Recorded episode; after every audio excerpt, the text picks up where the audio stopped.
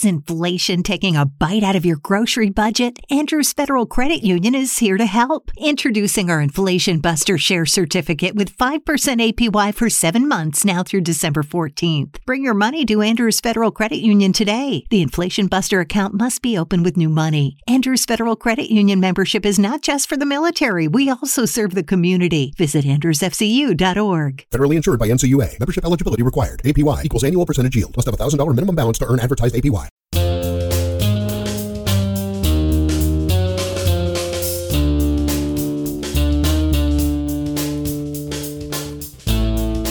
Aquí está el episodio número 25 de Sin Palomitas de Maíz, nuevamente en remoto y hoy con un nuevo invitado aquí en la mesa que ya lo van a conocer. Juan David, ¿cómo estás? ¿Cómo va? Bien, mucho frío. Es muy raro decir el clima en un podcast porque no importa, pero está haciendo mucho frío. Hoy sí está haciendo mucho frío. Entonces, nada, aquí estamos. Ahí nos retrasamos un poco como en la publicación, pero yo estoy viendo mucho. Eh, entonces tengo muchas ganas de hablar, Carlos, de series demasiado. Y hoy nos quedó faltando otro, el co-host de este podcast, Felipe Barrientos, pero lo vamos a tener más adelante en un audio desde alguna parte del mundo. No sabemos qué será de Felipe. En el audio le pedimos que nos cuente por qué no está hoy aquí.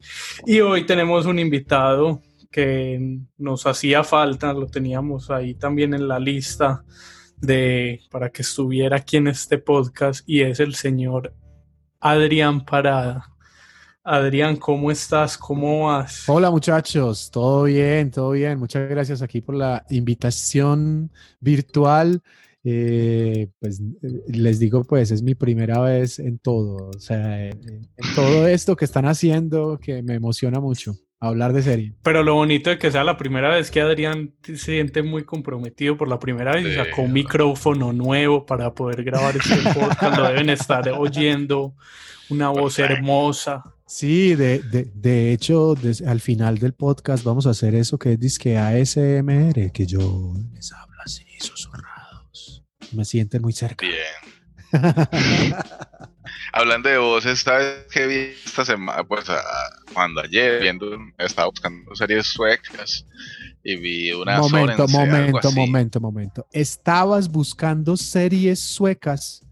Sí, eso, si fueran los 80, eso sonaría muy... Claro, pero, pero quien dice, eh, yo quiero ver series suecas. Yo he visto una, yo he visto una serie sueca, yo he visto una. Pues, pero yo porque estoy muy agringado, Adrián, o sea, con usted en la invitación hoy nos va a cambiar ese podcast porque nosotros hablamos de Hollywood, ah, casi todo está en Las Vegas, en Nueva York, pues somos como bebemos mucho de, Estados Unidos. Pero sabes que Juan, me, me, me identifico mucho con vos porque yo hubo una época donde dije quiero ver películas finlandesas. Pero sí, es una cosa lejana a uno, pues. ¿Qué viste? Pero ¿qué viste? Ay, muchachos, no me acuerdo el nombre de la película, pero era, o sea, era yo en Medellín al mediodía y los paisajes de por allá son tan remotos, tan de nieve que sentí frío, muchachos. Uno logra conectarse ahí y era como, ¿qué es esto tan, tan desierto por allá? Como tan tranquilo, pero a la vez como tan, no sé, que le falta sustancia. Sí, como que... Viene un peladero, el tiempo pasaba como tan lento, todo el mundo como tan serio. Yo, ay, no, ¿qué es esto? Carlos, ¿cuál te viste sueca? Yo vi una serie sueca-danesa porque la de una coproducción y porque la serie también sucedía en los dos en los dos países que se llamaba Brombroen. Me la comencé. Trata sobre, sobre un puente y un crimen en la mitad de un puente que une a Dinamarca con, con Suecia. Eh, vi creo que tres temporadas, muy buena. A ver, un crimen entre Dinamarca y Suecia. O sea, debía haber sido el único. El único crimen en 20 años. Dejan un cadáver en la mitad del puente, entonces es un crimen compartido, entonces tienen que trabajar las dos policías. Yo me lo, comencé a ver anoche ah. y estaba buscando una serie, pues buscando a ver si estaba en Netflix esa porque está de baja calidad y viendo otra le di play y decía arriba en Netflix eh, algunas voces de algunos lenguajes no, no están porque nuestro porque es más importante la salud de los, de los actores que, que los subtítulos o que la voz. Sí, los doblajistas. Sí, eso, el doblaje, porque el subtítulo está ahí, pues, pero los doblajistas no están llegando. Entonces la pregunta que yo tengo es, ¿ustedes cuando se ven en, idioma original algo y cuando se lo ven doblado? ¿O qué se ven doblado? No, siempre que pueda, idioma original. Siempre. O sea, ¿Por qué? ¿Cuál mira, me puse a hacer la, la, la tarea de, me estoy repitiendo Rick and Morty. Sí, claro. Y, y, cada vez están muy tostados. Es, es increíble, es increíble esa serie. Y entonces me dio por decir, ve, voy a escucharlas en español. Muchachos, todavía me estoy recuperando de ese golpe tan duro. Todavía estoy saliendo de esa depresión tan horrible. Yo hice ¿Por qué te parece? No, no, ¿Te no. pareció mala? No, no, nada que ver, Juan, nada que ver. Yo no sé, pues. Pero mira, yo me, Rick and Morty, por la cantidad de información y por ver la animación, yo me la veo en español para poder disfrutarla y para poder comer pues yo tengo, Carlos lo sabe, series para comer, como livianas, donde yo pueda ponerlas dobladas, las pueda ver y pueda meter una cucharada en mi vaso. Son como, eso es como mi término, el resto me las veo original. Una cucharada en tu pues vaso. Como, el cereal, siempre cereal, seguro lo que come Juan, siempre cereal. Cositas deliciosas. Entonces es como la categoría de restos, todos original, pues es, así sea un idioma raro. ¿Y Carlos se ve algo doblado no? Yo hice y hace poco hice un ensayo que tiene que ver con una serie de la que hablamos el episodio anterior, que me repetí Space Jam, la película de Michael Jordan con los Looney Tunes. Entonces, porque estaba en Netflix, la subieron hace poco. Y. Muchachos, pero solo Sí, solo cinearte. Pero así ves como pasamos de televisión sueca danesa a Space Jam. solo sucede aquí. Entonces empecé a ver Space Jam y se la puse pues primero en idioma original, pero dije, pues yo esto lo, he visto es doblado, entonces lo puse doblado y no me aguanté mucho tiempo porque dije, no, pues quiero oír es como, como suena Michael Jordan de verdad. Y no, no fui capaz porque normalmente todo lo oigo en, en idioma original, pero hace poco que cumplí una tarea que nos puso Juan David en este podcast al inicio de la cuarentena, me estuve viendo Dark, ya me estoy al día y recordé que un amigo que la, la, vio también me dijo que no la había oído en alemán, sino que la oyó como en, en inglés para, pues como, eso sí me pareció raro porque la serie originalmente es alemán, él la oyó en inglés con, subtítulos en español, como para entender ahí otras cosas. ¿no? Eso me pareció raro, pero yo las veo en, idioma original, en alemán, en sueco, en lo que sea, con subtítulos, pero pocas veces doblaje. Además que voy a meter la cucharada para decir de la serie que voy a hablar más adelante, que es una delicia escuchar otro idioma así uno no entienda nada a mí eso me, me, gusta, pero algunas veces me preocupa por el tema de los subtítulos. Yo muchas de las series que veo no las veo en plataformas, sino que las descargo y les busco subtítulos que muchas veces me toca sincronizar manualmente y con las series en otro idioma diferente al inglés es muy difícil sincronizar porque no hay palabras de referencia, entonces no sabe uno si los subtítulos están correctos, si le están diciendo verdad o mentiras. Me lo he sentido algunas veces. Tristemente me he dado cuenta también de eso, de, unas traducciones que es como, Benny, me estás mintiendo, pero descaradamente. pero es el mismo espacio de letras, él puede, puede, ser un género, la invención de, subtítulos.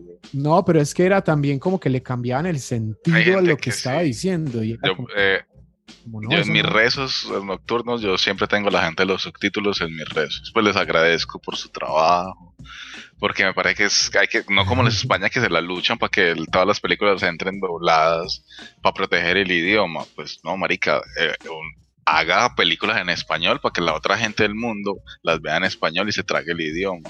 La ganadora del Oscar cómo cuándo cómo se llama eh, Parasite comparada con, con, eh, con Parásitos me pasó eso de los subtítulos no, no hay referencia. Ah, pero es que y la gente peleó mucho porque no entendía que, era ese idioma que, y yo pues la gente le decía un idioma que quede claro que no me un la idioma diferente al inglés, pues la gente eh, no entendemos, claro, no entiendes, pero es muy sabroso escuchar cómo, cómo hablan en sueco y cómo se quejan, lloran, amenazan, yo no sé, la gente se pierde mucho, pero sí la categoría de doblaje la tengo solo como para para repeticiones, por ejemplo, Los Años Maravillosos, Los Años Maravillosos me la veo en español. O sea, en inglés no, para mí no existe, por ejemplo. Pero es poco ejemplo, pues es un ejemplo del resto de cosas que se veo originales. Yo tal vez vea doblado cosas así similares, como, no sé, cosas animadas, por ejemplo. Eh, las películas de Pixar, eh, Toy Story, por ejemplo, que me, gusta mucho toda la saga, no soy, no, no soy capaz de verla en inglés, lo tengo que oír en las versiones, ah, las versiones latinas. Sí, esa, esa es otra esa es otra cosa, porque uno no va a decir como vení, esa no es la voz original de Muñequito, pues, pues si lo ve por primera vez, la voz original es lo que sea, cualquier cosa. Pero el burrito, el burrito de Shrek es increíble como en, en, mexicano. Sí, mexicano. Ya no me acuerdo la voz. Pero... Sí, es, pero hay crews muy tesos de, doblaje. Pues yo creo que cuando uno se, se, la juega por escuchárselo así, es porque entró en la cultura de esa manera, en la peribólica te la viste en ese idioma, o hay, hay combos muy buenos de doblaje que uno la cambia y dice, ve, bueno, Boyas Horseman, me la veo doblada y Alison Brie está, está hablando en inglés, entonces me repito las escenas para escucharla en inglés original, como la, ay, como estoy enamorado de ella, y, y pero me la veo en español es una serie que me la da en España. En fin. Ahí estaba el doblaje y los idiomas. Entonces, ahora sí, empecemos con el episodio número 25, a lo que venimos y que ruede la ruleta a ver quién empieza este episodio. Y el encargado de abrir el episodio número 25 de Sin Palomitas. Pero, un momento, pero un momento, ¿la ruleta suena o algo? ¿Dónde está la emoción? está sonando, usted le falta imaginación. Pero ¿dónde, donde hay un delegado que certifique que esto es... Claro. Es que no nos podemos ver. Ustedes confían mucho en ustedes, muchachos. sí. Una nota aquí al margen para el editor, pero la ruleta existía, Adrián. La ruleta de monólogo salió de Sin Palomitas de Maíz, por ejemplo. Oh, ridículo. Ya sé, entonces, ¿cuál es? Pero, pero ya es un poco complejo en este espacio, entonces la ponemos digital que suene y a alguien le toca el turno y me toca empezar a mí otra vez. Pero que ya sonó. Ya sonó, ya, el editor ya la puso. Pero, ah, todo es una mentira. El podcast. Entonces comienza Carlos, el elegido democráticamente. Y hoy me toca a mí abrir el episodio 25. Bueno, yo les voy a hablar de una serie, pues que hoy creo que más que recomendar. Carlos, espérate, Carlos, ¿cuántos años tenés vos? Yo tengo 27 años. ¿Y si te das cuenta que todavía te salen gallitos? Todavía, aún. Qué juventud. sí o qué. Es algo que me hace sentir joven. Eh, le da como juventud a este podcast también. La gente, yo no lo había revelado hasta este momento, pero bueno, ya. Que no llegó la hora de decir la edad, no la edad para que el público sintiera que era. Ah, pero todos, todos sabemos que Carlos puede decir que tiene 27 años, pero realmente su edad, Juan David, honestamente, Vos cuando ves a Carlos, ¿cuántos años tiene, puede tener? Unos 70 y pico. Sí, hay días que me animo a 70, cuando lo veo muy, como muy fresco, 52. Pero no, pasa de ahí. Pues no, no merma, pues.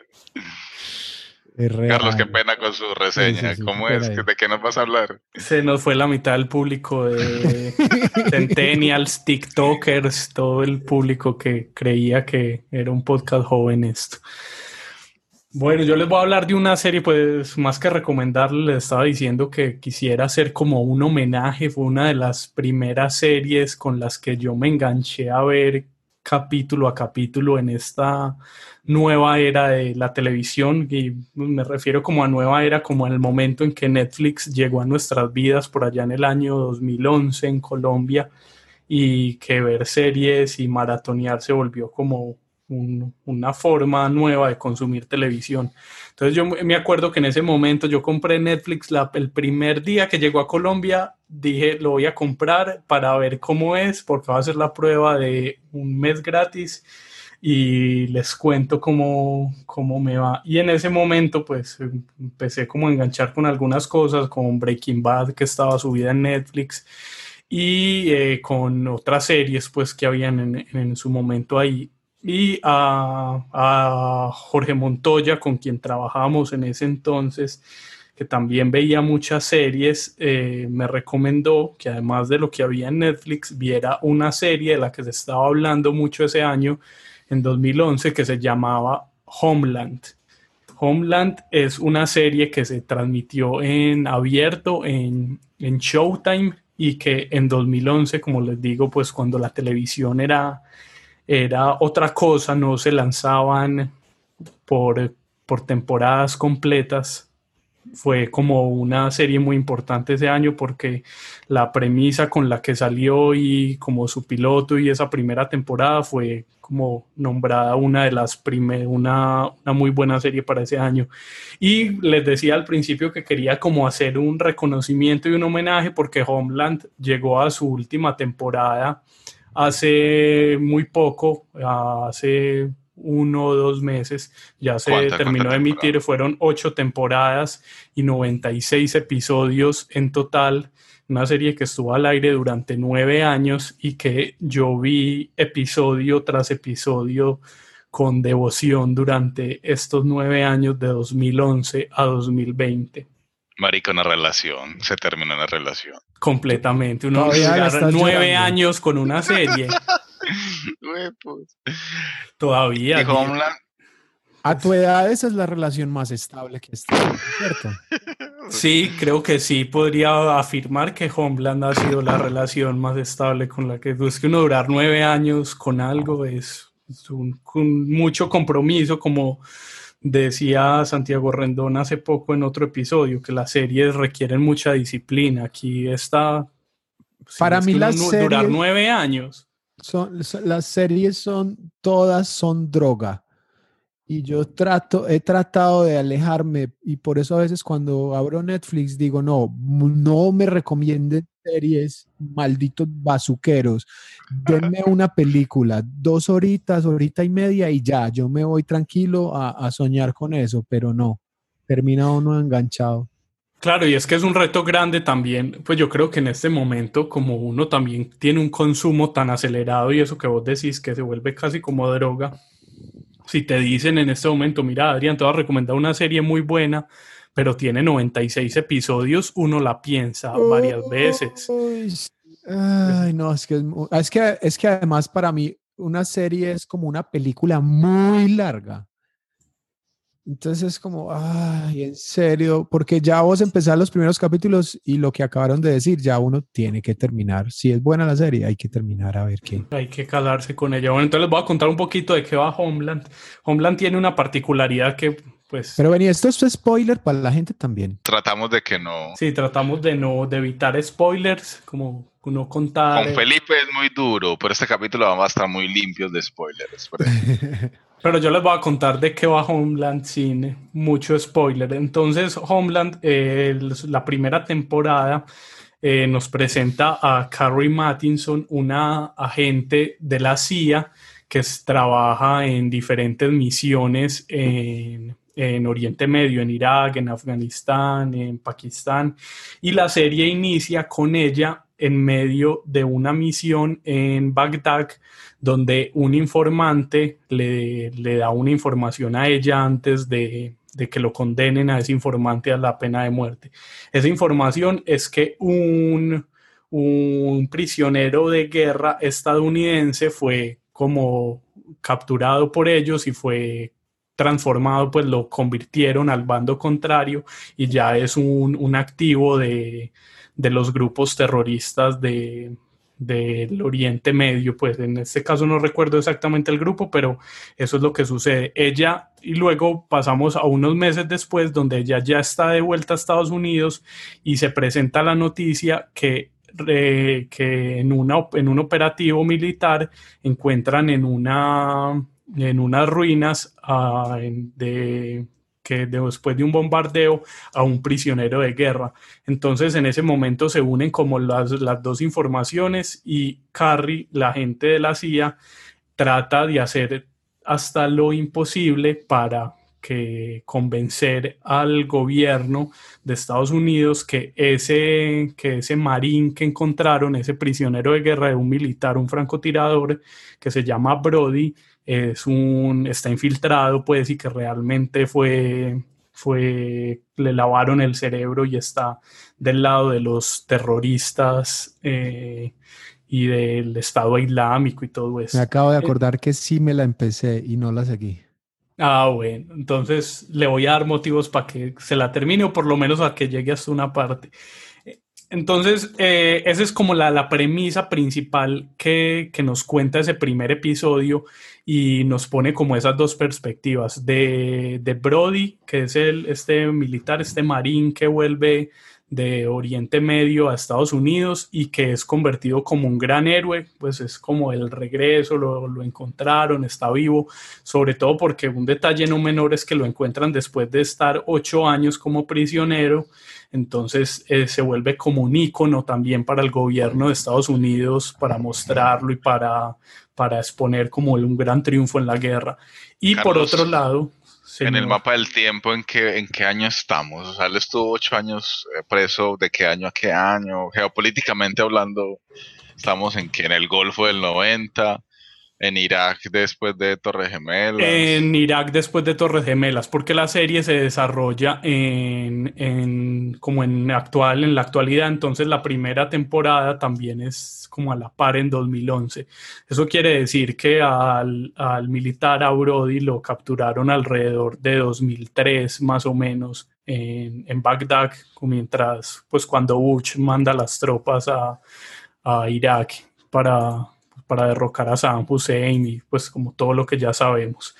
Entonces, eh, pues en 2011 empieza, empieza la serie con el regreso de él y con Carrie intentando hacer hasta lo imposible para, para que le crean y para comprobar sobre todo que, que Brody está infiltrado y que realmente no es el héroe que está queriendo vender todos los medios, sino que pues que tiene unos intereses secretos que responden a, al terrorismo y otras cosas. Entonces la serie trata todas sus temporadas, todas sus, ocho temporadas de eso, de espionaje, de un juego político, de espías, en diferentes, como con, con diferentes ángulos en cada temporada, pero esta primera trama de, de, Brody y de Carrie se extiende hasta la cuarta temporada. Ahí podría decir que se acaba como una primera, una primera parte de la serie que se cierra esta trama y después en, en las otras cuatro temporadas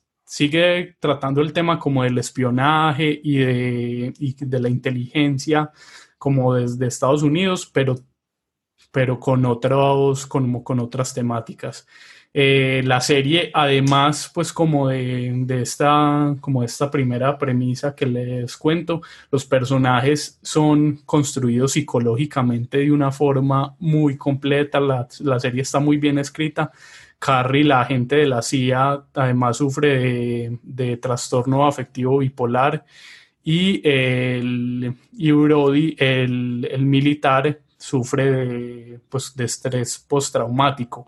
Entonces mucho de como de su psiquis y de todo el, lo que tienen previo los afecta en la, en la realidad y eso empieza como a ser cada vez más difícil y más compleja la, la relación que tienen ellos y que este juego de espionaje se ponga más interesante y en lo que, va lo que va desencadenando la serie, sobre todo en esta primera temporada, es que, se vuelve como una, una, lucha muy de frente entre ellos dos, pues personal entre Carrie y, Brody, y como lo que tienen alrededor, pues también la llegada de, Brody, el, el ex militar de nuevo, volverse a, a, unir a la vida, encontrarse con su familia que ya lo, ya lo hacía muerto y, lo maravilloso que tiene Homeland y que pasa en todas las temporadas es que tiene un dinamismo que está muy activo siempre, que uno siempre está esperando a ver qué va a pasar, que cada, cada acción va a desencadenar una consecuencia que va agrandando más el problema y que está escrita muy bien para que esas, que esas causas y esos efectos que va generando sean muy creíbles. Y además, en esta primera temporada, sobre todo, juega mucho con la moralidad de quién es bueno, quién es malo, en, qué, en qué lado están, a quién, a, qué intereses responden cada una de las posiciones de ellos. Entonces uno siempre con estos dos personajes que tienen como una postura como desde el principio, que se la plantean como ideológicamente diferente, queda uno con, con muchas dudas de su moralidad, como a qué están jugando y a qué lado están. Entonces, pues creo que no les cuento más para no entrar ya en spoilers, pero con Homeland, para ir cerrando, por lo menos la, la primera temporada es una cosa que, es muy enganchadora, que creo que si uno se sienta en este momento a verla, se puede tragar los primeros dos episodios muy, muy fácilmente, pues que se podría maratonear por ese mismo dinamismo que tiene. Y que cuando se acaba esa primera parte, que es lo que les digo al final de la cuarta temporada, puede uno tener como hasta ahí una, una primera serie y decir, listo, bueno, ya hasta aquí, no voy más, pero si deseas seguir y continuar explorando los personajes y las otras tramas que tienen en las siguientes temporadas, donde empiezan a explorar otros temas de terrorismo, como el terrorismo en Europa, que vimos hace algunos años en, Francia, eso, en células. también tiene otros temas como de espionaje con los rusos la temporada 6 y 7, si no estoy mal, la trama fue muy, muy centrada en Estados Unidos con la elección de un presidente como de una línea muy parecida a la de Donald Trump. Entonces fue una serie que... Que, iba hablándole al mismo tiempo. Que, exacto, que, hablaba en, de la realidad, sobre todo en ese momento posterior a la cuarta temporada que, que abandona un poco esta primera línea ah, y En, las, en las otras cuatro temporadas seguía como trabajando temas más, más actuales. Carlos, Pero de sorpresas, sorpresas. qué, significa el nombre? ¿Por qué Homeland? Como, Homeland, Homeland significa, pues la traducción literal es, es como patria, pero Homeland también es, seguridad nacional, pues es como el, departamento de, en Estados Unidos hay como una fuerza que se llama Homeland que se encarga de eso, de la seguridad nacional. Y Homeland, pues la traducción literal es, es patria. Eh, también. ¿Y por qué se acabó, sí, de Oriente Medio y está en candela? Ya vamos a ver con la serie de Adrián eh, sigue ese movimiento? porque se acabó? ¿Cansancio? que no hay plata? Yo creo que cansancio principalmente, pues que después de ocho temporadas, no todas con el mismo nivel, eso también hay que decirlo, pues una serie con 96 episodios, creo que uno puede decir, esta no estuvo tan buena. Creo que también se agotan y que antes de que se lanzara la octava temporada también se vencían muchos contratos del elenco que se tenían que terminar y que era como el momento también preciso para cerrar historias y, darle como un final digno a la serie, que vale decirlo también, el último episodio y la última temporada en general, la octava, trata sobre una trama rusa como entre detención entre, entre Estados Unidos y Rusia y de muy y puramente de espionaje tiene, es, es, muy buena, pues cada capítulo te mantiene muy pegado ahí al televisor y el cierre que le dan a la historia también es muy, muy valioso para los personajes principales, como que siente uno pues que quede muy a gusto con el final, que eso a veces no pasa. Aquí le dieron un muy buen final a los personajes se van a perder la guerra con China, weón. Pero bueno, hay que descansar y hacer otras cosas.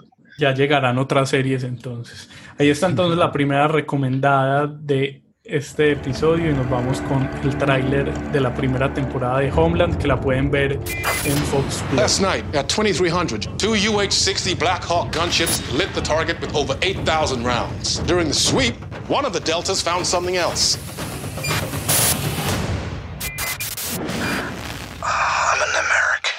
Marine Sergeant Nicholas Brody, MIA since early 2003 and presumed dead. Until now. What were his exact words? An American prisoner of war has been turned. You're suggesting that Abanazir planted intelligence on his own safe house just so we could recover Sergeant Brody. Y ahí estaba el tráiler de la primera temporada de Homeland y ahora nuevamente la ruleta. Y ahora es el turno de nuestro invitado, Adrián Parada. Adrián, ¿de qué vamos a hablar? ¿Series de dónde? Muchachos, eh, voy a hablar de una serie que me la recomendaron después de que yo recomendé otra. Yo, eh, yo recomendé Califato, que es muy interesante porque es, eh, de, esta no voy a hablar, pero, se la recomendé a alguien porque es en, Suecia, mm, pero la historia es cómo reclutan gente para el Estado Islámico, ¿cierto? Para el califato. Y entonces es una historia contada desde los suecos eh, y, pues también un poco desde, desde la parte ya del califato. Entonces yo recomendé esa serie y me dijeron, pillate esta otra, Fauda, de esa es de la que voy a hablar. Califato también muy buena, se la pueden ver. Y entonces Fauda, muchachos, ¿qué les digo? Vea, yo soy amante de Bala me gusta, me gusta todo lo que den bala. Género bala. Sí, conflictos bélicos y mientras más realista, muchísimo mejor. O sea que te pones un tráiler y si no disparan por lo menos tres veces en el tráiler no la ves. Momento, caballeros, yo no veo tráilers. Ah, bueno. No me gusta que me haga ningún adelanto. Me gusta sorprenderme cada segundo y si no lo logré engancharme me voy, pero sí. Entonces, Fauta, dos puntos. Está en Netflix, primero que todo, eso es muy importante. Fauda, si yo la voy a resumir, digo, muchachos, vea, esto es por allá en, en el Medio Oriente. Hagan de cuenta, eh, hay un lado que es el, el lado como de Israel, eh, de los judíos, y el otro lado, pues, de, de los árabes. La vuelta es la siguiente.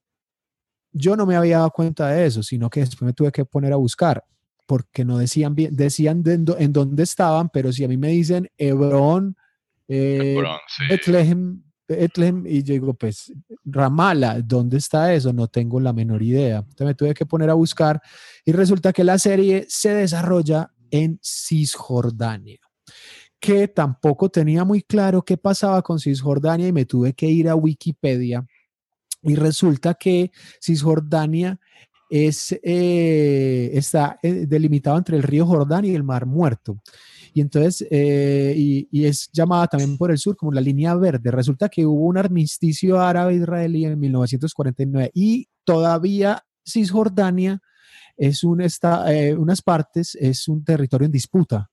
Entonces, por eso todavía no tienen nada claro, allá es como un limbo. Entonces, entonces, la serie trata sobre todo de una fuerza israelí que combate entre comillas, el terrorismo. ¿Por qué digo entre comillas? Pues que toda la serie uno está del lado de los israelíes, de los judíos. Eso es claro. La serie está hecha por judíos, para mí. Ah, vale. Sí, ok, entonces es desde ese punto de vista, pero se cuidan de mostrar un poco el toque también de los árabes. Entonces, Adrián, todo el cine, toda la serie está hecha por judíos. Toda. la ah, plata, los productores, los directores son judíos. Listo. Tranqui. Entonces, entonces, claro, a uno le queda el sabor de boca siempre de que, hey, pero estos árabes que, oh, me dejen vivir, oh, me, pues, ¿por qué tan, tan locos? Estoy maldito coge bronca al árabe. Claro, malditos fanáticos. Pero, pero entonces, ya después, cuando me puse a buscar la vuelta, claro, todo, pues los muestran un montón de terroristas, muchachos. Eso, pues, estamos hablando de chaleco de explosivos, estamos hablando de bomba de control remoto, estamos hablando y que las fuerzas israelíes, que ojo, digo israelíes, pero como es Cisjordania, eh, Cisjordania tiene la particularidad... Hay cascos azules, ¿no? No, la, Cisjordania tiene la particularidad de que es considerado territorio ocupado por el derecho internacional. Es decir, la mayoría de la, de la, comunidad internacional rechaza la injerencia de los judíos, de los israelíes. Y entonces la Autoridad Nacional Palestina gobierna Cisjordania, pero Hamas, con H, Hamas, gobierna la franja de Gaza que les digo muchachos, si, usted, si ustedes tienen miedo de ir al centro a las 2 o 3 de la mañana, eh, en el hueco o, debajo del puente de San Juan, muchachos, de la franja de Gaza. Es toda una ciudad así. Es así, es exactamente eso. Y es como que, opa, y entonces, eh, entonces está dividida. Hay unas partes que, o sea, no es formalmente anexionada por Israel, pero, pero eh, todavía está en disputa según, según eh, los eh, Israel, pues. Entonces, ahí están, hay una parte que gobiernan unos o gobiernan otros. Pero entonces la vuelta es que, como les dije, es un grupo de como un comando de fuerzas especiales israelí. Pero les voy a decir, muchachos, ustedes ven la serie a profundidad y esto son, son unos paracos, muchachos respaldados por el gobierno, porque eso bombardean hasta el berraco y, dicen, sí, no, de pronto hay civiles, mejor esperemos, sí, pero si hay que tirar la bomba porque está el número uno allá, hay que tirar la bomba. Entonces, claro, uno se enamora de todos los personajes del comando israelí, porque, porque muestran conductas despiadadas de los dos lados pero sobre todo de los árabes, que, es, que uno dice, estos manes están locos, fanáticos, y la religión es muy importante. Casi todos los, los atentados que hacen eh, la parte de los árabes están enmarcados dentro de la religión. Entonces, eh, Alá, Alá, Alá, Alá Akbar. Ah, bueno, esa es otra cosa, muchachos. Qué delicia escuchar árabe, muchachos. Y que están aprendiendo árabe y todo. no, pues ve, Sí, no, me puse a buscar palabritas, Habiba, Habibi, Allahu Akbar, eh, eh, Salam Aleikum, Aleikum Salam. Es increíble, como que, y es increíble darse cuenta cuánto eh, uno no entiende nada, pero uno dice, ve, eso podría ser una palabra en español, porque nosotros tenemos de herencia muchas palabras árabes también.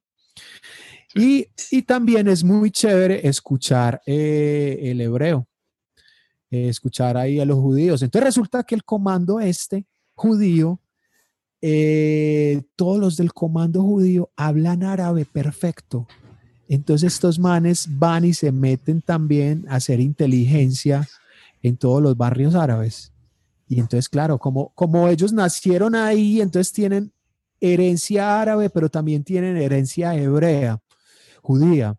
Entonces son los perfectos para eso. Ahora, muchachos, bala, despiadados, sangre, muchachos, esto, o sea, acción. Pero realista, chimba. Muy realista, muy realista. Obviamente las explosiones y el humito, pues casi todo es computador, pero pues si uno no es purista, ay, qué va, esto pues...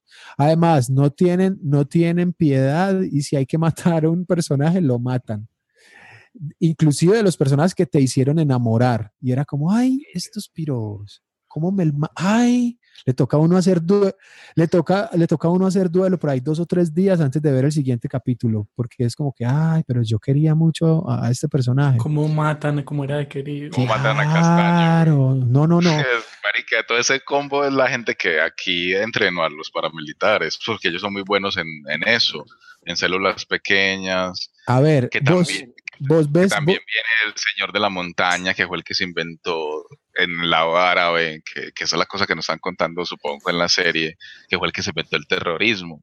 Que dice, no vamos a las guerras amplias, porque en las guerras amplias nos barren, en cambio, si le matamos políticos puntualmente, va a doler más y va a costar menos. Y Acabas de, de mencionar algo muy interesante. Va a doler más, va a costar menos.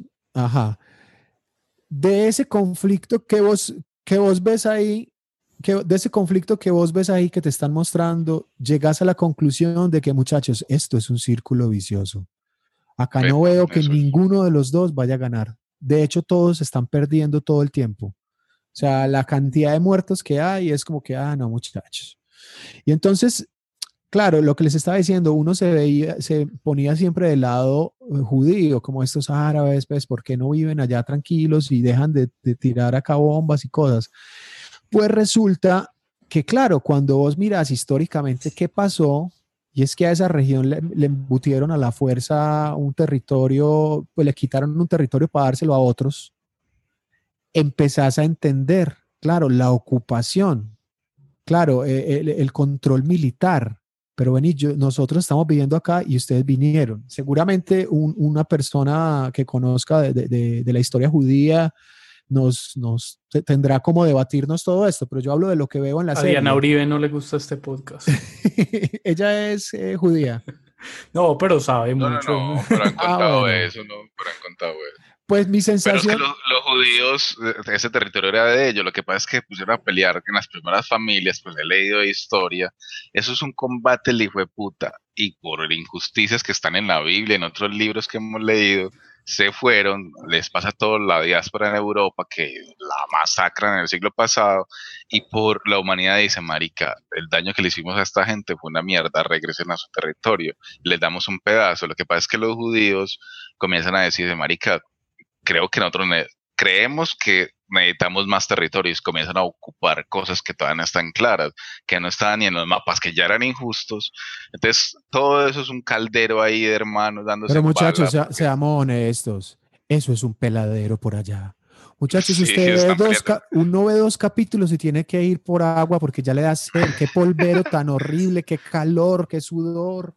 Eso Pero- en, en la, en la primera época de la humanidad fue la media luna fértil, que fue el lugar del mundo donde había agua y donde se cultivaba, pero hace mucho tiempo era chimba. Ahora es un peladero, weón. Pero, Yo no sé por qué pelean, güey. yo, yo tampoco, muchachos. El- Porque es muy barato grabar allá, pues las locaciones como son tan... la- Las producciones rinde mucho porque la locación toda es casi la misma. ah, no, y en Israel, muchachos, hay mucha plata. Mucha plata. Sí. Por allá lo dicen que es como el Silicon Valley de, de Medio Oriente y todo eso. Eso es otra cosa, como que es muy interesante ver una cultura distinta, un paisaje diferente, un, un grupo humano adaptándose a ese entorno tan, tan difícil también. Y es como, ve, qué interesante. Y entonces, eh, en una parte de la película, eh, eh, algo que mencionaste, Juan, eh, de la película, de la serie, eh, muestran cuando liberaron un preso, que hicieron un, allá se la pasan intercambiando presos. Cogieron un, un, un- ¿cómo se les llama? Alguien de la yihad. Entonces Sí. vamos y les raptamos a otro y intercambiamos, porque si no, no hay manera. Entonces, cuando sale uno después de 20 años, le- eh, lo- la familia, mientras lo lleva en el carro, le dice, mira, eh, mira cómo ha cambiado el paisaje, ya, ya los eh, judíos se apropiaron de toda esta parte, esto antes no estaba, ya, ya se lo invadieron y era como, ah, si vos como árabe empezás a ver eso y empezás a ver la manera en que te tratan, yo no justifico la violencia, pero puedo lograr entender cómo puede llegar a subir tanto la indignación en, en el pueblo árabe que uno diga, hey, pero sí, no, pues no, no, no veo que sea el camino porque según la serie no van a ningún lado, pues puro muerto y ya, pero Y ya. ninguno se dé. Pero muy bacana. Lo que pasa es que comparten ciudades, ¿cómo es? Eh, re- religiosidad y cosas santas están en la misma ciudad, porque todos venimos del, mismo tronco. Las tres religiones grandes vienen del mismo tronco y de la misma ciudad. Entonces Jerusalén tiene el muro para unos combos, el palacio del rey David para quién, y, y hay otras cosas sagradas para los árabes. Y eso está en disputa. Entonces uno dice, no le dan un pedazo más grande del peladero. No, la disputa sigue siendo muy sagrada. Entonces, no sé, me, me quería escucharte porque eh, una serie del Medio Oriente no la habíamos visto. eh, Vemos pequeños fragmentos en las noticias, pero Y, y- y lo que les digo, uno escuchar la música, ve- ver la comida, o sea, muchachos, sirven un plato de comida y yo soy como, ay, yo quiero probar, ¿qué es eso? como que son felices comiendo dátiles y comiendo unos dulces del desierto y es como, yo quiero, yo quiero de eso. O sea, me dieron muy muchas... larga la serie. ¿Cómo? Lleva tres temporadas, lleva tres temporadas, a mí me gustó. Pues yo, yo me la seguiría viendo. O sea, llega un momento en donde también me cansa, pero es las series en general. Es que tres temporadas, estamos hablando de por ahí treinta y pico de capítulos. Estamos hablando de por ahí 36 horas de una película muy larga, muchachos. Sí. ¿Cuál- ¿Por qué películas se han visto de 36 horas? Pocas. Pero, Adrián, y todas, es- todas estas preguntas que, que surgieron con Fauda son, son solo pues a partir de Fauda o con Califato también ya habías empezado a buscar, a saber sobre el conflicto árabe-israelí o... No, fue con Fauda. Eh, con Califato eh, era, era, otra vuelta, porque pasa más en Suecia que en, que en, que en el Estado Islámico, pues que no sé exactamente si, en dónde era, Afganistán o no sé dónde. Eh, pues Siria. Sí, es que Todo eso es la, esquina del movimiento, le decía a Diana Uribe eso. ah, bueno, sí.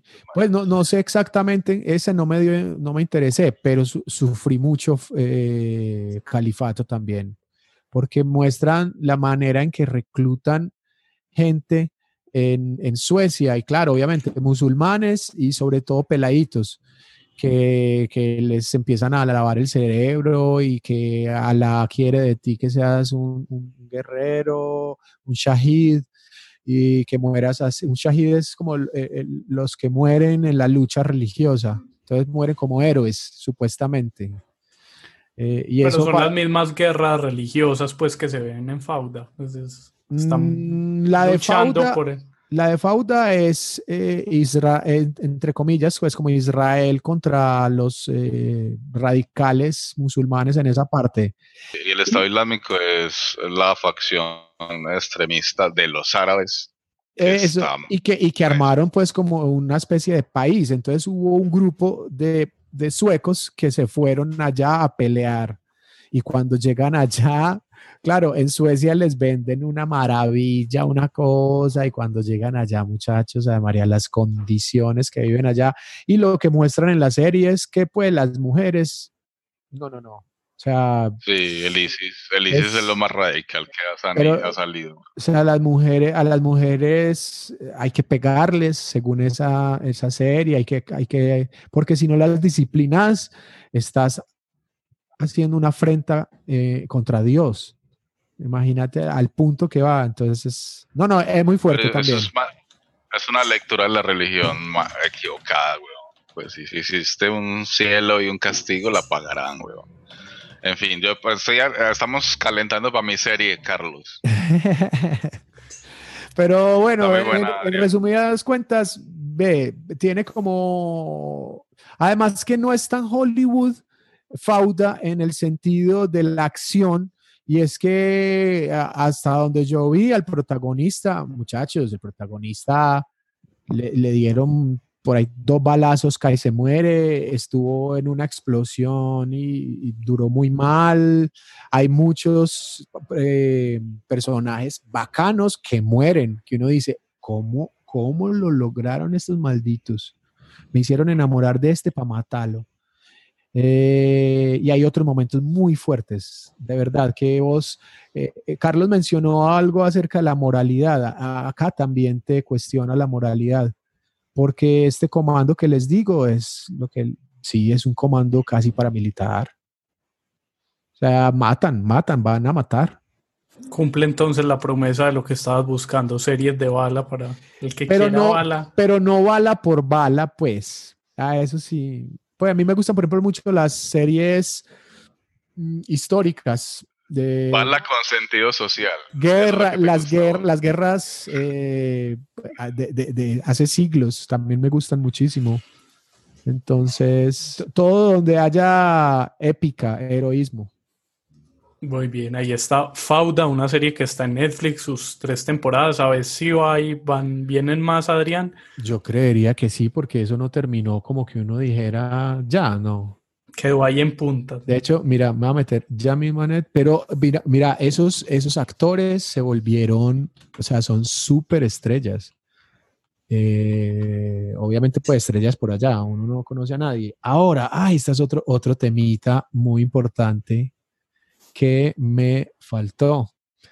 Y es, pues, perdónenme las mujeres que vean, que escuchen este, este, este podcast, pero la belleza de por allá, muchachos. Eh, María. No, no, no, no, no, no, no, no, no. La felicidad que me daba ver como unas bellezas tan exóticas. Y no, y no solo los árabes, pues, sino las mujeres judías también. Era como, ah, que no cumplen los estándares de por acá. y precisamente eso las hace ver como más interesantes, más bonitas.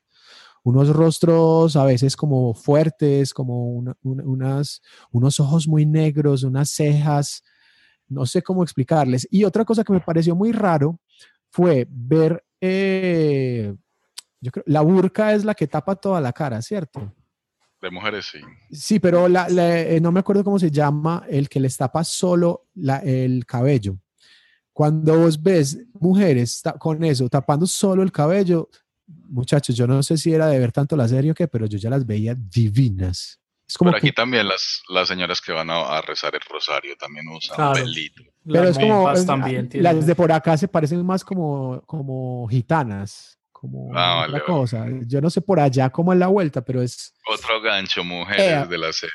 Ah, bueno, y, y, ellos ya saben cómo funcionan las series también, entonces te dan un poquito de erotismo en algún momento. Eh, está muy bien, está muy bien. Ahí está recomendada entonces Fauda, que, ya sí está por aquí confirmada la temporada 4, están trabajando en ella. Ah, ya puede demorar, sí, ya estoy, ya busqué. Se puede demorar por una pandemia, pero que para finales de 2021 puede llegar la temporada 4 de Fauda que, que está disponible en Netflix. Nos vamos con el tráiler de Fauda.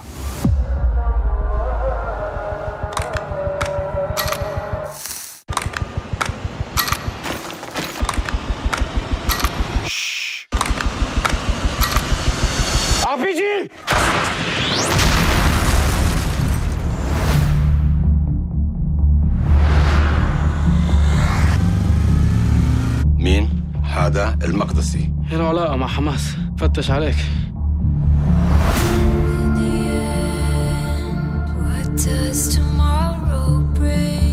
ده أصل درون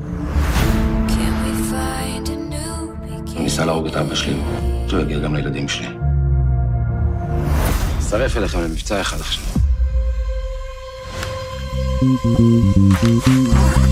Ahí estaba Fauda, la serie que nos recomendó Adrián para que está disponible en Netflix y ahora vamos a escuchar a Felipe que no sabemos dónde está, no vino a grabar, pero nos envió este audio hablando sobre Searching for the Sugar Man. Hola amigas y amigos de Sin Palomitas de Maíz. Eh, desde la distancia los saludo y no pude estar de manera participativa en el programa. Me tocó mandar este audio sobre un documental increíble que me encontré, que estuvo algún tiempo en Netflix.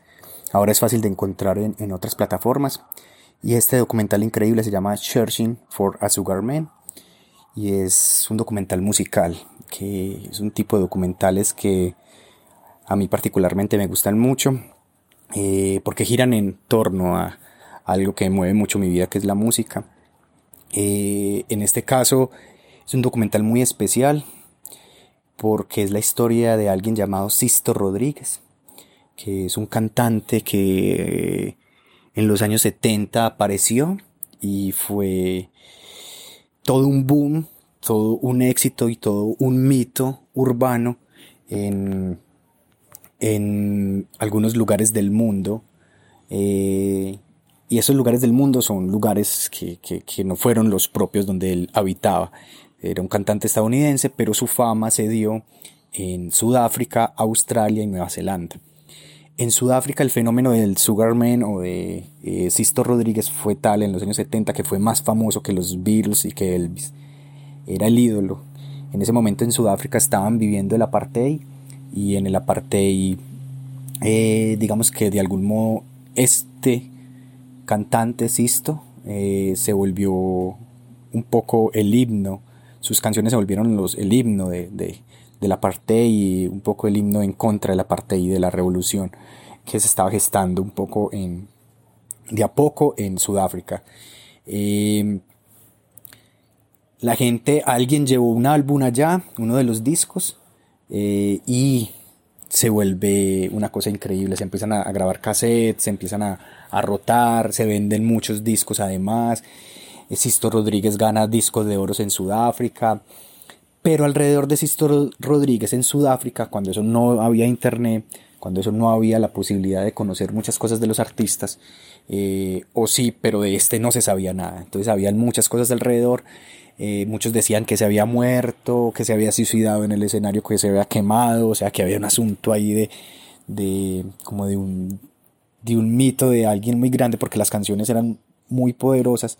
Las canciones de Sisto Rodríguez, para, para entender un poco como a qué se asemejan y a qué suenan, tienen algo de Bob Dylan, pero es como un Bob Dylan mil veces más melancólico y poderoso pero fue un artista que en Estados Unidos nadie, no vendió discos, creo que vendieron como seis o siete discos entre la gente de la disquera, nadie compró el disco. Eh, en la ciudad de él, eh, eh, digamos que no, no, no, fue famoso ni en el resto de, Estados Unidos. Y insisto, como que desapareció y el mito, en cambio en Sudáfrica sí fue famoso, pero debido como al fracaso un poco de, de lo que le pasó a, su carrera, él, desapareció y está ese, mito, ese mito de, del Sugarman en Sudáfrica y en esos otros países donde sí fue famoso.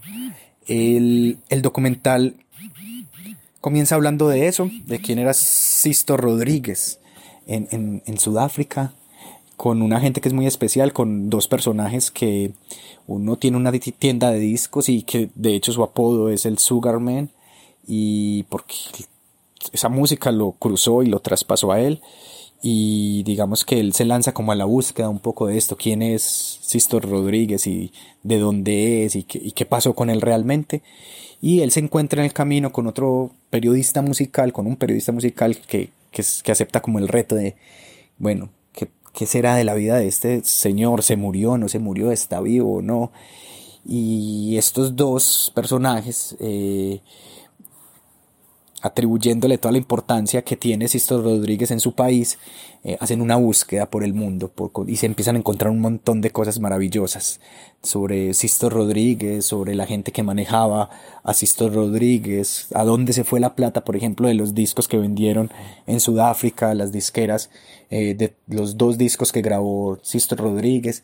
Entonces el documental va, va un poco como en Estados Unidos, eh, con algunos personajes, creo que es Detroit o Chicago, no recuerdo bien, creo que es Detroit, donde, donde Sisto Rodríguez residía y ahí donde empiezan a hacer la búsqueda con las disqueras que graban el disco, en Reino Unido también se hace otra búsqueda, en Los Ángeles con gente que conoció a Sisto. Y empiezan a buscar, empiezan a conocer datos de, de, de, lo que había sido la vida de Sisto Rodríguez, que él nunca conoció su, el éxito que tenía eh, su música en otros países eh, y digamos que, que, él siguió con su vida y, nadie supo de él.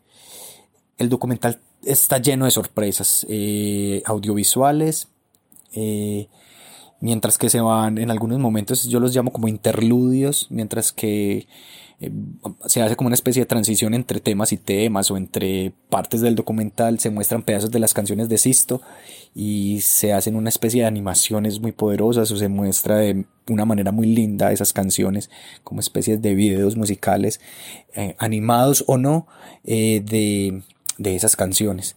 Entonces termina siendo un, viaje muy bonito por, por, la música de este señor que es increíble. Pues, uno puede ir a buscar Sisto Rodríguez en YouTube o en Spotify y va a encontrar una maravilla, una cosa increíble a lo que le cantaba y, cómo sonaba. Eh, y el documental vale mucho la pena porque en la búsqueda, eh, para no hacer spoiler, se van a encontrar con muchas sorpresas hermosas eh, y poderosas donde, donde tanto en Sudáfrica como en otros lugares del mundo eh, este gran cantante fue famoso y todo lo que allí ocurrió gracias a, su música.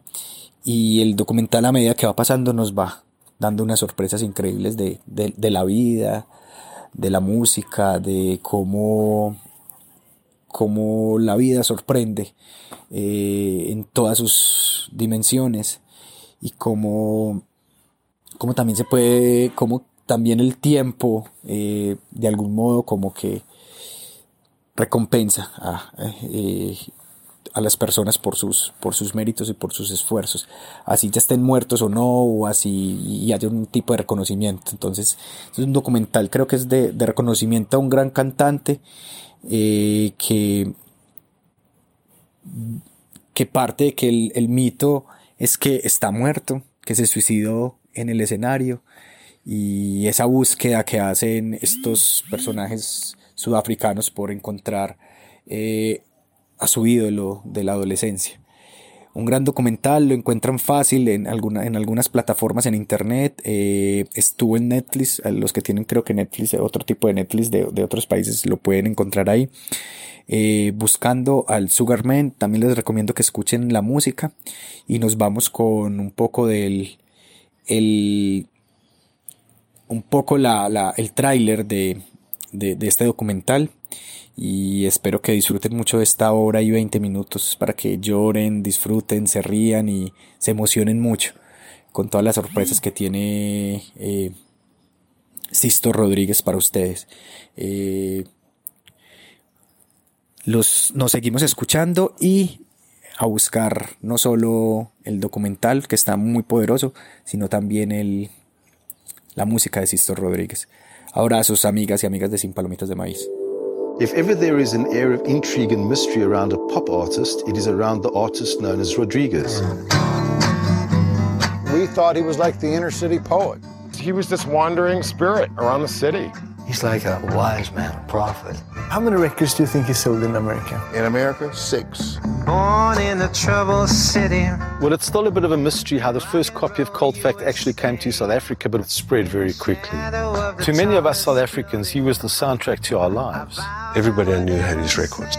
That you can't the message it had was be anti-establishment. Really, the first opposition to apartheid, they'll tell you that they were influenced by Rodriguez. But nobody knew anything about him. He was a mystery. Then we found out that he had committed suicide. Esa es la recomendación de Felipe, el documental sobre Sixto Rodríguez. Muy Te bueno. cambia la berraca vida. Es hermoso, es, es todo. Yo creo que es, es, el mundo es después de ese documental. Y muy bien contado ese documental de una sorpresa completo uno cuando lo vea. Adrián lo ha visto, Searching for the Sugar Man, el documental de Sixto Rodríguez. No, no lo he visto. Oh, Usted que le gusta la música. Ah, Recomendadísimo. Sí, bueno, Muy lo- recomendado. Lo, buscaré.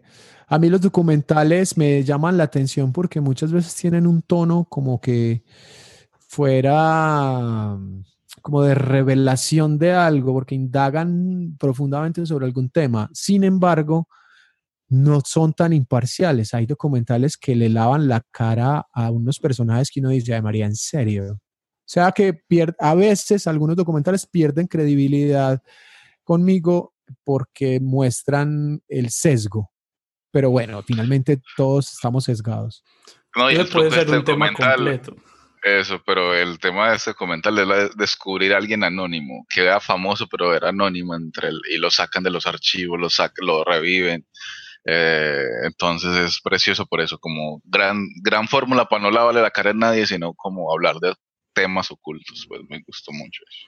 Ahí Pipe lo contó un poquito, pero igual para que lo vean y queda muy recomendado y para que Adrián lo vea. Ese documental sorprende mucho.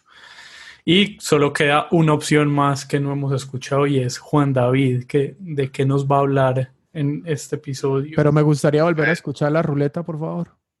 Pero Suéltela. solo hay una opción. no importa, quiero escuchar la ruleta. Y sorprendentemente es el turno de Juan David. Qué increíble, ¿quién lo hubiera esperado? Una miniserie, voy a hablar de una miniserie, eh, se llama, me, me perdonan, esta serie va a ser muy difícil de pronunciar, en general soy malo, pero esta me la pone difícil, pero es Will Will Country, Where Will Country o País Salvaje Salvaje, eh, es de crimen, True Crime como nos gusta, está en Netflix como nos gusta, y es sobre un polémico indio o un gurú indio, Bhagwan, Bhagwan Seret Rasnich, ¿cierto? Rasnich o me la vi, claro. Osho, Osho. Osho. se lo Para los, pa' los amigos, ocho para los amigos. Pero Y la historia con su asistente personal, Maana Shila. Es un personajote. Y su comunidad de seguidores que se llama Rasnepuram, localizada en el condado de Huasco, en Oregón. Hasta ahí bien, se publicó en Netflix, es capitulitos de una hora larga, muy larga, divertidísima. eh, Adrián me va a corroborar ahorita, Hipnóptico, Sazo se mete y se va. Porque, señor. Que esta serie creo que la vimos todos, que me acuerdo que te la recomendé por allá en 2018 y esta sí es hipnótica, puede ser el adjetivo. Eso es bazuco le di play porque realmente yo estoy buscando, yo estoy meditando, yo estoy buscando otros caminos, otros caminos que no son la religión del tronco este peleador sanguinario del Medio Oriente. y te he encontrado esta. Sí, entonces yo también le busco aristas. ¿Dónde, ¿Dónde está el truco también de estas, de esta, del, del misticismo? Hice para la India y buscar mi yo interior, a ver que, si esto tiene problemas. Y me vi esta, y me vi una película también de un gurú del yoga que, que abusaba de las mujeres en, en, California. Yo también le busco huecos al camino, pues. Entonces le di play por eso. Entonces comienza, el primer capítulo comienza a mostrarte el pensamiento, la religión. Esta gente está en la India construyendo una ashram, que es como un lugar de meditación donde vives también, o sea, como meditas y vives una comunidad.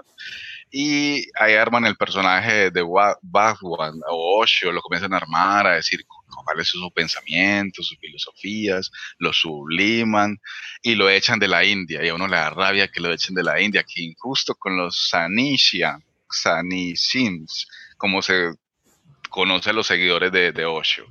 Y lo echan de la India, lo echan de la India por, porque no paga impuestos, un dato menor, pues, ¿cierto? Pero ese marica tiene mucha plata, su movimiento tiene mucha plata porque los ricos de los 80, que ya hemos visto en Rezar a Mari y, no sé, esa película de, muy famosa, que es todos vamos a la India a buscar un camino y a, y a meditar. Entonces todos dejan platica. Entonces con esa plata, Osho se abre para Estados Unidos y con su mano derecha arman una ciudad, un, un, rancho en, en, la ciudad de Antelope, o no sé cómo se pronuncia. En medio de la nada. De un Otro peladero. Otro peladero. 50 Como que para armar una religión hay que encontrar primero un peladero.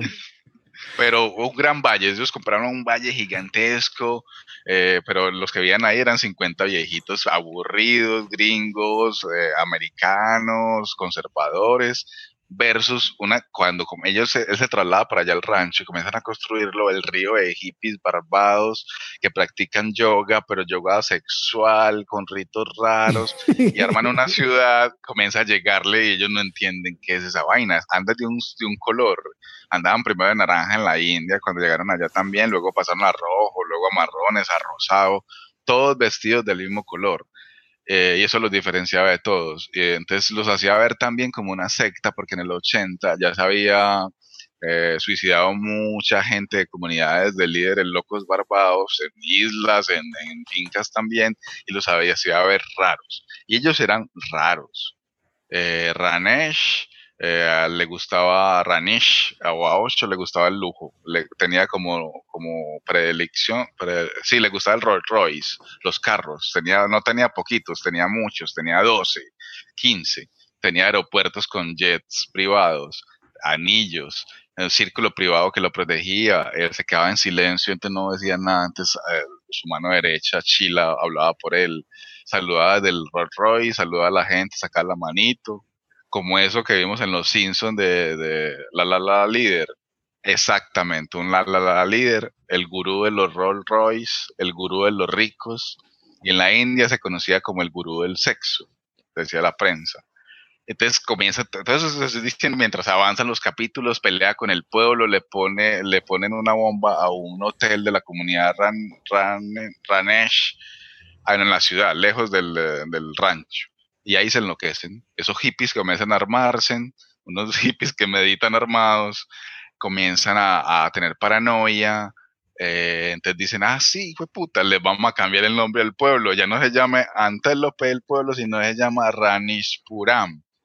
Y, todo, y la policía viste de rosado y el, el, alcalde rosado y se enloquece esta vaina, quiere ser gobernador y se lanzan para gobernador, ponen una bomba eh, planean ataques terroristas, pelean entre ellos, se enloquecen, hay traición, la policía los captura, juicio, una chimba, o sea, es un desastre, güey, una un lindo desastre de seis capítulos donde obviamente el Osho, inter, Internacional no está de acuerdo con todo lo que sacan ahí, porque ellos se grabaron todo. O sea, lo particular de este documental es que todo está grabado.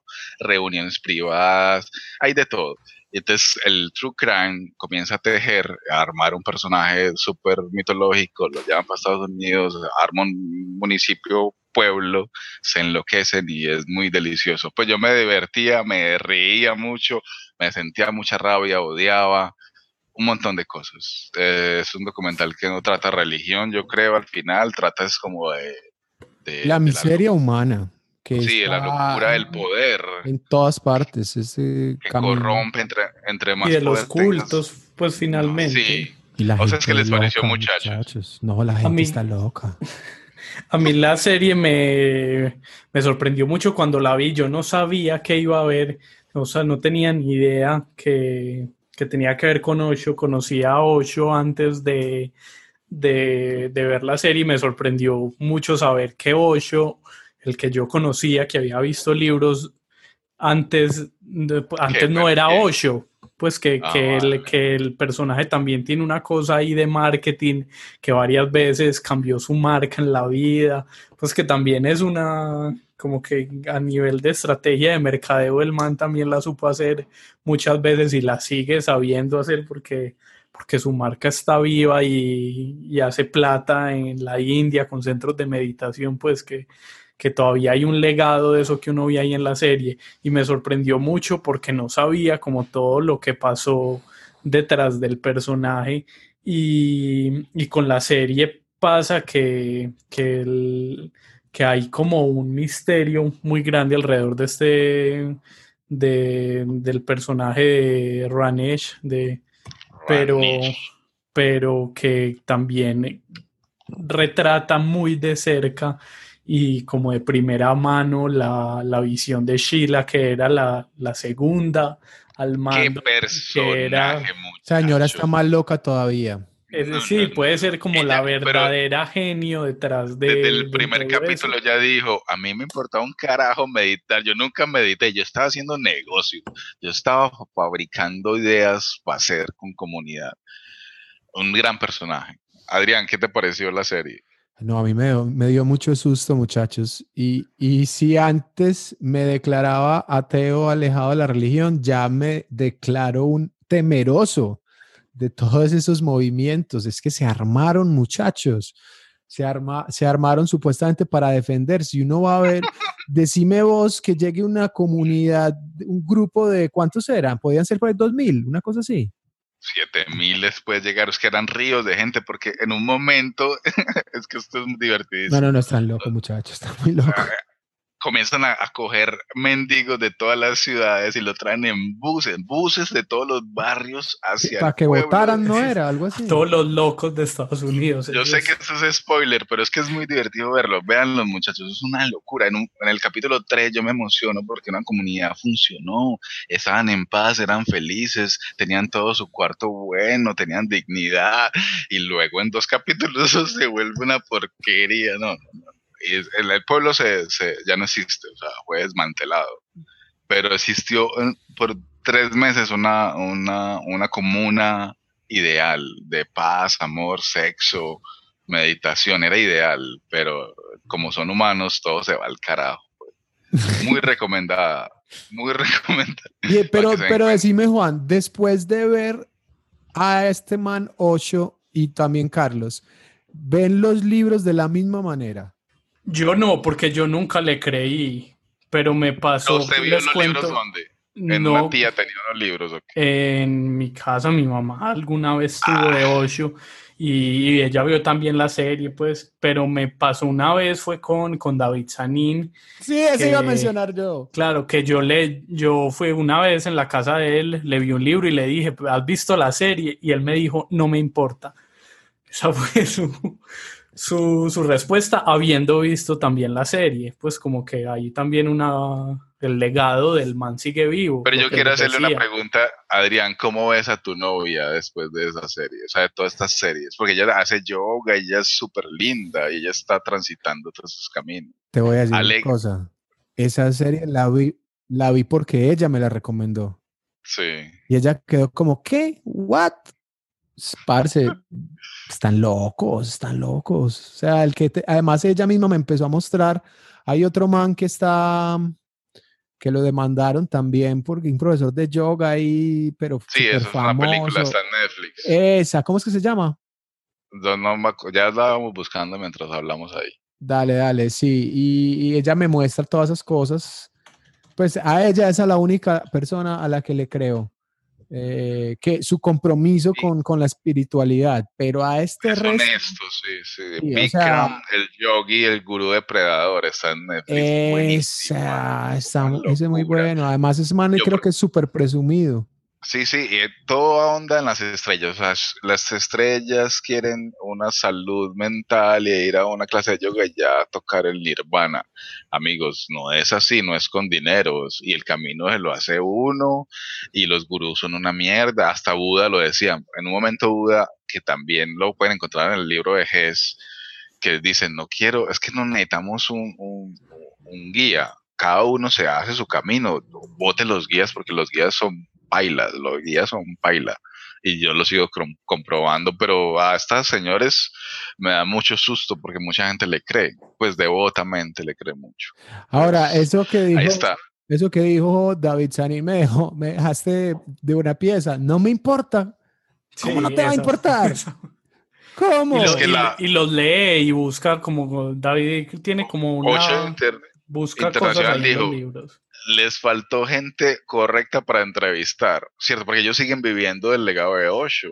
Siguen recibiendo mucho dinero y en la India los campos de meditación, los ashram de ellos son los que más plata le dan al Estado. Claro, y eso no es un resort completo de meditación, pues es un paseo ir a meditar allá. Además que es una contradicción, pues, lo de ellos. Yo nunca he visto en un libro de ocho que diga el camino a la espiritualidad se recorre en un Rolls Royce de 300 caballos. de fuer- Nunca. ¿De qué me estás No, hablando? muy divertido. Hicieron en ese pueblo, hicieron lago, hicieron de todo. Esos son No, no, unos locos. No, ese, ese documental también. Sí, sí, sí, ese documental hay que, hay que volver. De hecho, habría que volver a verlo para uno decir, ay María, no les creo, es nada.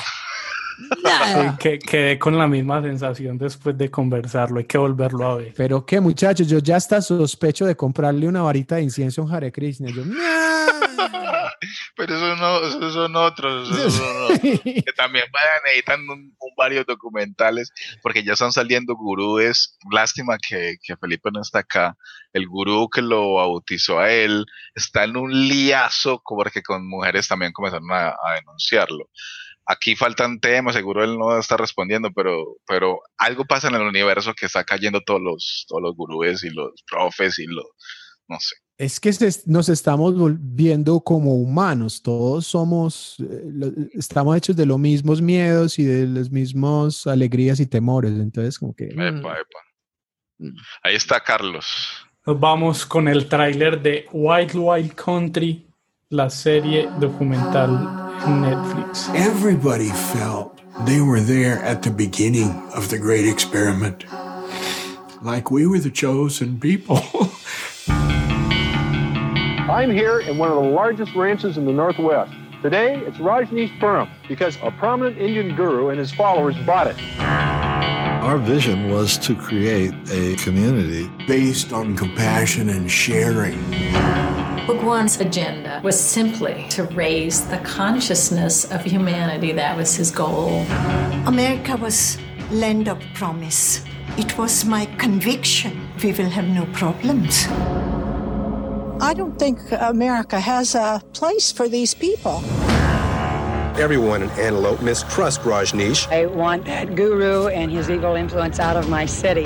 They're run by satanic power. There is talk of vigilantes who may seek revenge on the Rajneeshis. Y nos vamos, se acabó esto. El episodio Se fue. 25 de Sin Palomitas de Maíz. ¿Algún otro una- recomendado Una adicional? cosa pequeña, pequeñita, que no alcanza para tener un capítulo completo porque es muy básica. Se llama Andes Mágico. Andes, sí, Andes Mágico. Es un señor salió con un dron y filmó los Andes desde Chile, desde abajo hasta, hasta Colombia, con unos paisajes. A uno, yo a veces me paraba y yo decía, ¿qué es esta? Esto existe, esto no es un render. y con unos textos más suaves, pues como, eh, como topografías, cosas muy básicas. No me sorprendió a nivel textual.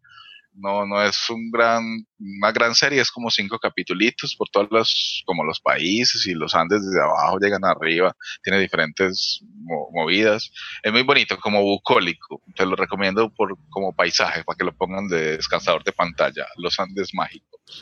Y yo tengo una recomendación también corta que es eh, Monos, que está disponible en Netflix desde hace poco, la película colombiana. Parte de la 19 para que la vean, que está muy en Netflix, creo que es un muy buen experimento de género de cine colombiano. ¿Qué tal le pareció? No la terminé, hombre, no me enganchó. Llegó un momento que me pareció que, eh, pero venís, eh, no sé, como Es que, no le meten lógica porque un antropólogo también amigo, antropólogo, estudioso pues de los fenómenos de violencia, dice esto, no es una película digna del, conflicto colombiano. Y yo, parce, no lo pilles así, monos, es un trip, es un viaje a una célula guerrillera que se enloquecen y usted debería cerrar las puertas y ventanas de tu casa, ponerle mucho volumen tomar algo y ves esa puta serie, para que esa, esa película para que te llegue el alma. Es, a mí me parece muy precioso. Pero es como una célula guerrillera de hippies eh, actuales, como que, pero, pero muchachos, ¿cómo, ¿cómo van a emborrachar cuidando un, un secuestrado? Yo no sé. Pero usted no se durmió cuidando un secuestrado también, ¿no? no, yo me dormí en el ejército cuidando un guerrillero. Bueno, no me emborraché, es que un secuestrado, ya me está es que es el lenguaje, pero cambio liberal para los guerrilleros es un secuestro de guerra, ¿sí me entiendes? Y usted se durmió, huevón. Entonces, a mí me parece que Monos dice la realidad colombiana. Ahora, muchachos, el que se haya visto la película, no voy a hacerles spoiler, pero ¿no les parece el lugar menos estratégico para tener un secuestrado en la punta de una montaña donde se ve todo? Pero en, un páramo, porque en el páramo este que de, de, Pasto fue donde les metieron que secuestraron al, al hijo del, del, profesor. Sí, sí. Me... Allá en un páramo les quitaron hasta la ropa y los secuestraron a todos. Es lógico que en un páramo se libre una vaina. Claro, pero mira, mira que es súper despejado todo, no hay donde esconderse de nada. Ah, no, no sé, yo no estaba en la guerra. Esperé a que llegue a la segunda parte de la película. Ah, yo creo que no voy a llegar, muchachos. Pero a mí yo recomiendo monos también, pues creo que la, la, visión de Adrián también es válida, pero es porque uno en el cine colombiano siempre tiene, tiene esa como esa necesidad de relacionarlo con la realidad y como con lo que... No, una buena actuación. Experiencia propia. Dame una buena actuación, pero yo veía actores que era como, parce, no, muchachos, no. Repítanme esa escena, por favor, que estás muy forzadito. Es un ensayo, yo creo que también es un ensayo audiovisual, ¿no? Sí, es el. Con, con un buen, yo me la vi en cine, ya éramos cinco pues en la sala y es un viaje, un viaje sonoro y es una locura y eh, metas en el cuento, no le haga crítica, no sea director, crea en él y si no cree pues se sale pues de la película, pero Monos es muy recomendada. Gracias Carlos, me la voy a ir a ver. Sí, bueno, no, yo solo vi un pedacito y pues no me enganchó, pero pues seguramente habrá a quien sí le guste. Adrián, ¿tiene algún otro recomendado propio de alguna otra cosa que ver, mm, cortica? A ver, yo veo. Voy a ver, dice mi lista. Ay, no. O puede ser reporte de daños en etiqueta blanca Play. Gracias. esa, esa, esa, voy a recomendarla. No, estoy viendo Rick and Morty, muchachos, pues. Ese capítulo 9, ese capítulo 9, ese capítulo 9, muchachos. Concentren en él. Estoy viéndolo otra vez y creo que hay que verlo varias veces para entender la cantidad de información que hay. Ahora, me, me, me daba como bajonazo, pues decir, ver tanta genialidad y decir, pero es que pues aquí estamos muy lejos, yo estoy muy lejos de poder algún día hacer algo así. Después pensaba que cuánta gente, cuántos libretistas hay para hacer un, un, capítulo de esos. Debe ser increíble la cantidad, pues. Y las cosas no santas que se deben de meter para esos capítulos, muchachos. Gente debe ser litros. Pero de verdad, es que como hay un planeta donde hay gente que tiene un animalito en el culo y que el animalito... y, que el animalito es el que dirige todo, para dónde van, y entonces la persona tiene que gatear solo le sale la cabecita del animalito por el ano, ya, ya, poco no me mataron, ya es como, ah, no. Eso es lo que necesitábamos. no, no necesariamente, pero, pero Ahí está. María. Nos vamos, Adrián, muchas gracias por estar aquí. Un abrazo, gracias. Muchas gracias a ustedes, muchachos. Este fue el episodio número 25 de Sin Palomitas de Maíz. Si quiere acompañarnos, mandarnos un audio o simplemente recomendarnos, decir, vaya, vean esta serie, escríbanos. Estamos en Twitter, en Facebook o en nuestras redes personales. Muchas gracias por escucharnos. Chao. Chao, chao. Tu felices para siempre está en la Chrysler Pacífica y Pacífica híbrida enchufable, disponible con tracción total automática que te ayudará a manejar en condiciones adversas como por arte de magia. Y con la versión híbrida enchufable la ansiedad de autonomía se desvanecerá. Conduce de un modo mágico en una Chrysler Pacífica y no te pierdas Desenchanted de Disney, disponible el 18 de noviembre solo en Disney Plus. Requiere suscripción Disney Plus mayores de 18 años para suscribir clasificación PG autonomía estimada de 520 millas por EPA con batería cargada. Puede variar el millaje real.